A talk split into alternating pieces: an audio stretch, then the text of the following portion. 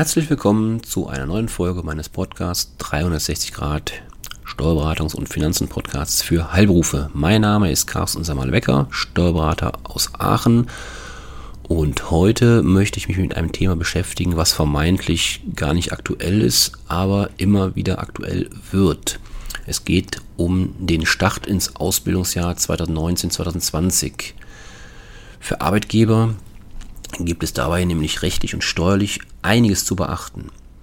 Das heißt, sollten Sie im Rahmen der Folge hier merken, das eine oder andere ist nicht so richtig formal richtig gelaufen, dann bitte unbedingt ähm, ja, abstellen, Abhilfe schaffen.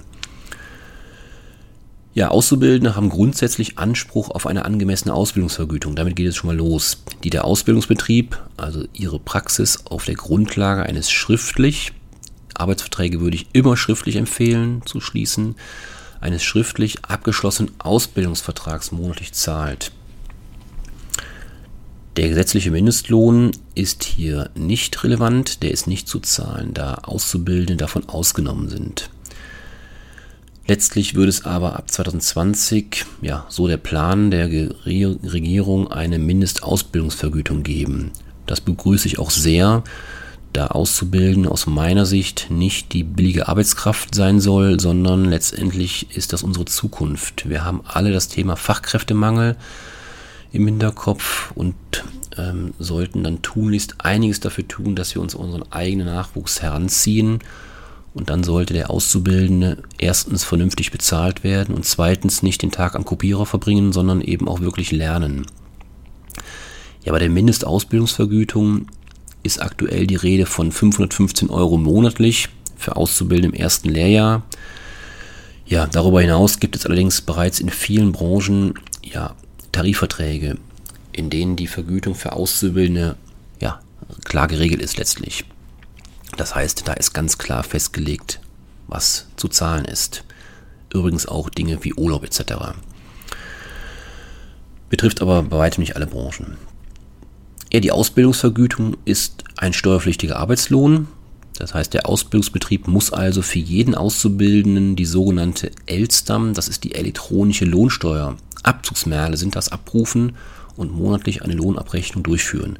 Das heißt, diese Elstam, ähm, das erfolgt mittlerweile digital. Das heißt, der, ähm, das Finanzamt teilt eben quasi digital mit, welche Grundlagen zu beachten sind. Das, dazu, dazu zählt ja die Art ähm, oder die, die, die, die Einstufen der Steuerklasse 1, 2, 3, 4, 5, 6. Es gibt ja sechs Steuerklassen in Deutschland, ähm, die jeweils eine, eine, einen anderen Abzug ähm, beinhalten oder hervorrufen. Dann solche Sachen wie äh, Konfession und äh, ja, Kinder, ja, nein, Anzahl etc. Das heißt, auf dieser Basis lässt sich dann die Lohnabrechnung erstellen und ähm, mit den richtigen Abzügen.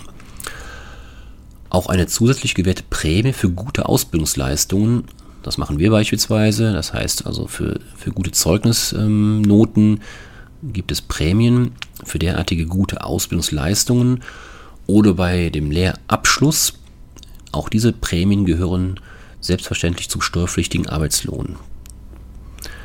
Bei einem dualen Studium wiederum sind die gezahlten Ausbildungsvergütungen ebenfalls lohnsteuerpflichtig. Sollten Sie als Arbeitgeber Studiengebühren übernehmen, sind diese steuerfrei. Dennoch müssen die meisten Auszubildenden glücklicherweise keine Steuern zahlen, das liegt letztlich daran, ähm, dass die Vergütung, also die Ausbildungsvergütung, dann äh, doch noch zu gering ist, auch wenn sie, wie gesagt, durchschnittlich angehoben werden soll ab nächstem Jahr. Aber letztlich ähm, fällt bei Löhnen, bei Gehältern, beispielsweise bei Steuerklasse 1 bis zu 1000 Euro im Monat gar keine Lohnsteuer an. Und da werden ja viele Auszubildende drunter liegen. Ja, der nächste Punkt ist die Sozialversicherungspflicht. Zur Berufsausbildung Beschäftigte, also die Auszubildenden, unterliegen der Sozialversicherungspflicht. Teilnehmer an dualen Studiengängen wiederum sind den zur Ausbildung Beschäftigten dabei gleichgestellt. Damit sind Beiträge zur Krankenpflege, Renten- und Arbeitslosenversicherung, also dieser, dieser Sozialversicherungsblock, sind zu zahlen.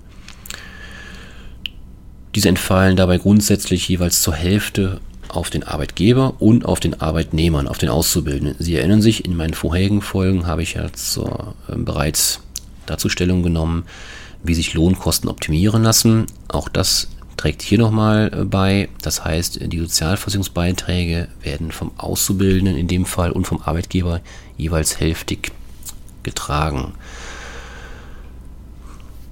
Bis zu einer Ausbildungsvergütung von monatlich 325 Euro ähm, ist es allerdings so, dass der Arbeitgeber zugunsten des Arbeitnehmers die vollen Beiträge zur Sozialversicherung trägt. Das heißt, alleine trägt.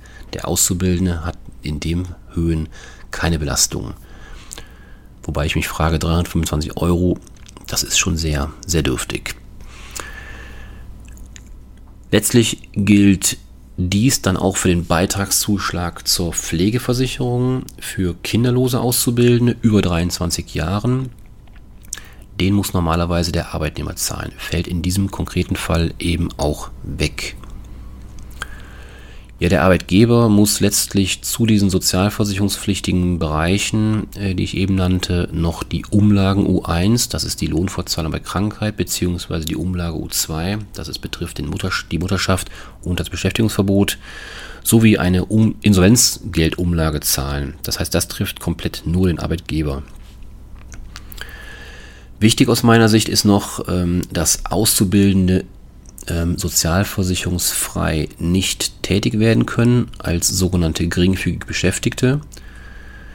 Das heißt, auch bei einem Arbeitsvertrag eine Ausbildungsvergütung von bis zu 450 Euro, wir hatten eben das Beispiel mit diesen bis 325 Euro, die eine andere Grenze mit der 450 Euro betrifft, die geringfügig Beschäftigten, ähm, wie gesagt, gilt bei Auszubildenden nicht, selbst wenn das Entgelt, die Ausbildungsvergütung kleiner als 450 Euro sein sollte dann haben wir keine geringfügigen Beschäftigten. Auch die sogenannte Gleitzonenregelung, wonach bei Vergütungen bis 1300 Euro der Beitragsanteil für den Arbeitnehmer nur langsam bis zum hälftigen Betrag ansteigt, kann für Auszubildende leider nicht angewendet werden. Das heißt, wir sehen bei der Sozialversicherung und eben auch jetzt in diesem Bereich gibt es schon einige Besonderheiten. Die Auszubildenden wiederum auf ihrer Seite können die mit ihrer Ausbildungs- ähm, oder Berufsausbildung verbundenen Aufwendungen als Werbungskosten geltend machen.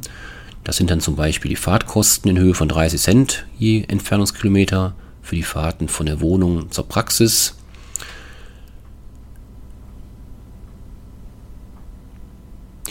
Dazu natürlich äh, Dienstreisen, sollte ihr Auszubildender Besorgungsfahrten machen, zum Labor, zum ja, Lidl Getränke kaufen, was auch immer.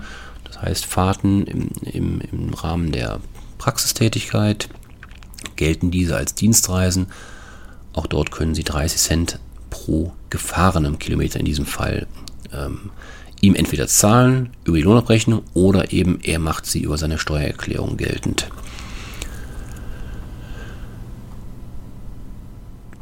Ja, die Frage ist im Allgemeinen, wann lohnt es sich für den Auszubildenden eine Steuererklärung abzugeben? Das lohnt sich nur, wenn er auch Lohnsteuer bezahlt hat ans Finanzamt. Das heißt also, das heißt die Ausbildungsvergütung, wir hatten eben die Grenze von 1000 Euro im Monat, muss entsprechend größer sein. Das wird nicht viele Auszubildende wahrscheinlich betreffen in unserem Bereich. Ähm, deswegen stellt sich da die Frage, wie kommt der Mitarbeiter, der Auszubildende in den Genuss dieser steuerfreien Leistungen? Ähm, wie zum Beispiel Dienstreisenpauschale, 30 Cent pro gefahrenen Kilometer. Das wird in vielen Fällen, äh, auch wenn es theoretisch denkbar ist, wie ich eben sagte, über die Steuererklärung abzurechnen sein. Das wird in vielen Fällen allerdings nicht greifen, weil er schlichtweg keine Lohnsteuer abführt, also sie für ihn. Das heißt, er zahlt schlichtweg keine. Somit macht auch die Steuererklärung äh, keinen Sinn. Dann bleibt eben die Alternative, dass Sie ihm als Arbeitgeber diese Dinge überweisen auf der Lohnabrechnung. Dann kommt der Mitarbeiter in den Genuss dieser steuerfreien und sozialabgabenfreien Leistungen. Sie partizipieren davon mit, mit Hälfte ihrer Beiträge und dann ist alles gut. Alternativ könnten Sie als Arbeitgeber Ihrem Auszubildenden auch ein Jobticket, das sogenannte Jobticket spendieren, also ein Zuschuss zu den Kosten für die öffentlichen Verkehrsmittel. Steuerfrei. Daneben gibt es letztlich hm, ja auch die ganzen anderen Möglichkeiten, die Sie Ihrem Auszubildenden steuerfrei bzw. Ähm, sozialabgabenfrei zur Verfügung stellen können. Ähm, das habe ich in meinen bisherigen Folgen des Podcasts schon diverse Male angesprochen. Dazu kommen noch einige Folgen. Ich erwähne es nur kurz an dieser Stelle, weil es auch in, den, in, den, in die Thematik reingehört. Das sind die steuerfreien Sachbezüge bis zu 44 Euro monatlich. Ja, zum Beispiel, das können auch Erholungsbeihilfen sein, ähm, die Sie ihm zahlen. Ähm, also ich nenne es mal Urlaubsgeld, auch wenn es formal nicht Urlaubsgeld heißt, aber es sind die Erholungsbeihilfen, aber es ist nichts anderes. Das heißt, wenn Sie Ihren Auszubildenden ähm, ja in Zusammenhang mit einem Urlaub, zeitlich mit einem Urlaub ähm, diese entsprechenden Beträge zahlen, sind unpauschal versteuern, ganz wichtig. Sie als Arbeitgeber versteuern die mit 25% pauschal. Dann sind die auch für den Arbeitnehmer, den Auszubildenden in diesem Fall, ja, steuerfrei und sozialabgabenfrei. Zu guter Letzt noch ein abschließender Hinweis, ähm, was auch ganz wichtig ist. Auszubildende sind oftmals noch nicht volljährig. Bitte beachten. Daher müssen die Ausbildungsbetriebe das Jugendarbeitsschutzgesetz bezüglich Arbeitszeit, Urlaubsanspruch und Probezeit beachten. Die Auszubildenden, die jünger als 18 Jahre sind, haben gestaffelt nach Alter Anspruch auf bis zu 30 Tage äh, bezahlten Erholungsurlaub. 30 Tage, bitte beachten. Zudem sollten Sie als Ausbildungsbetrieb beachten, dass wenn das Arbeits-, das Ausbildungsverhältnis nach dem 30. Juni des laufenden Jahres endet, dann hat der Auszubildende dennoch Anspruch auf den vollen Jahresurlaub. Also auch das ist bitte zu beachten. Ja, wie immer gilt, ähm, das sollte nur ein kurzer Einblick in die Thematik sein. Ähm, sollten Sie Fragen haben, zögern Sie bitte nicht, sich an mich zu wenden, sei es per E-Mail, sei es in den Kommentaren. Ähm, ich melde mich dann sehr gerne bei Ihnen zurück. Ja, vielen Dank fürs Zuhören und bis zum nächsten Mal. Tschüss.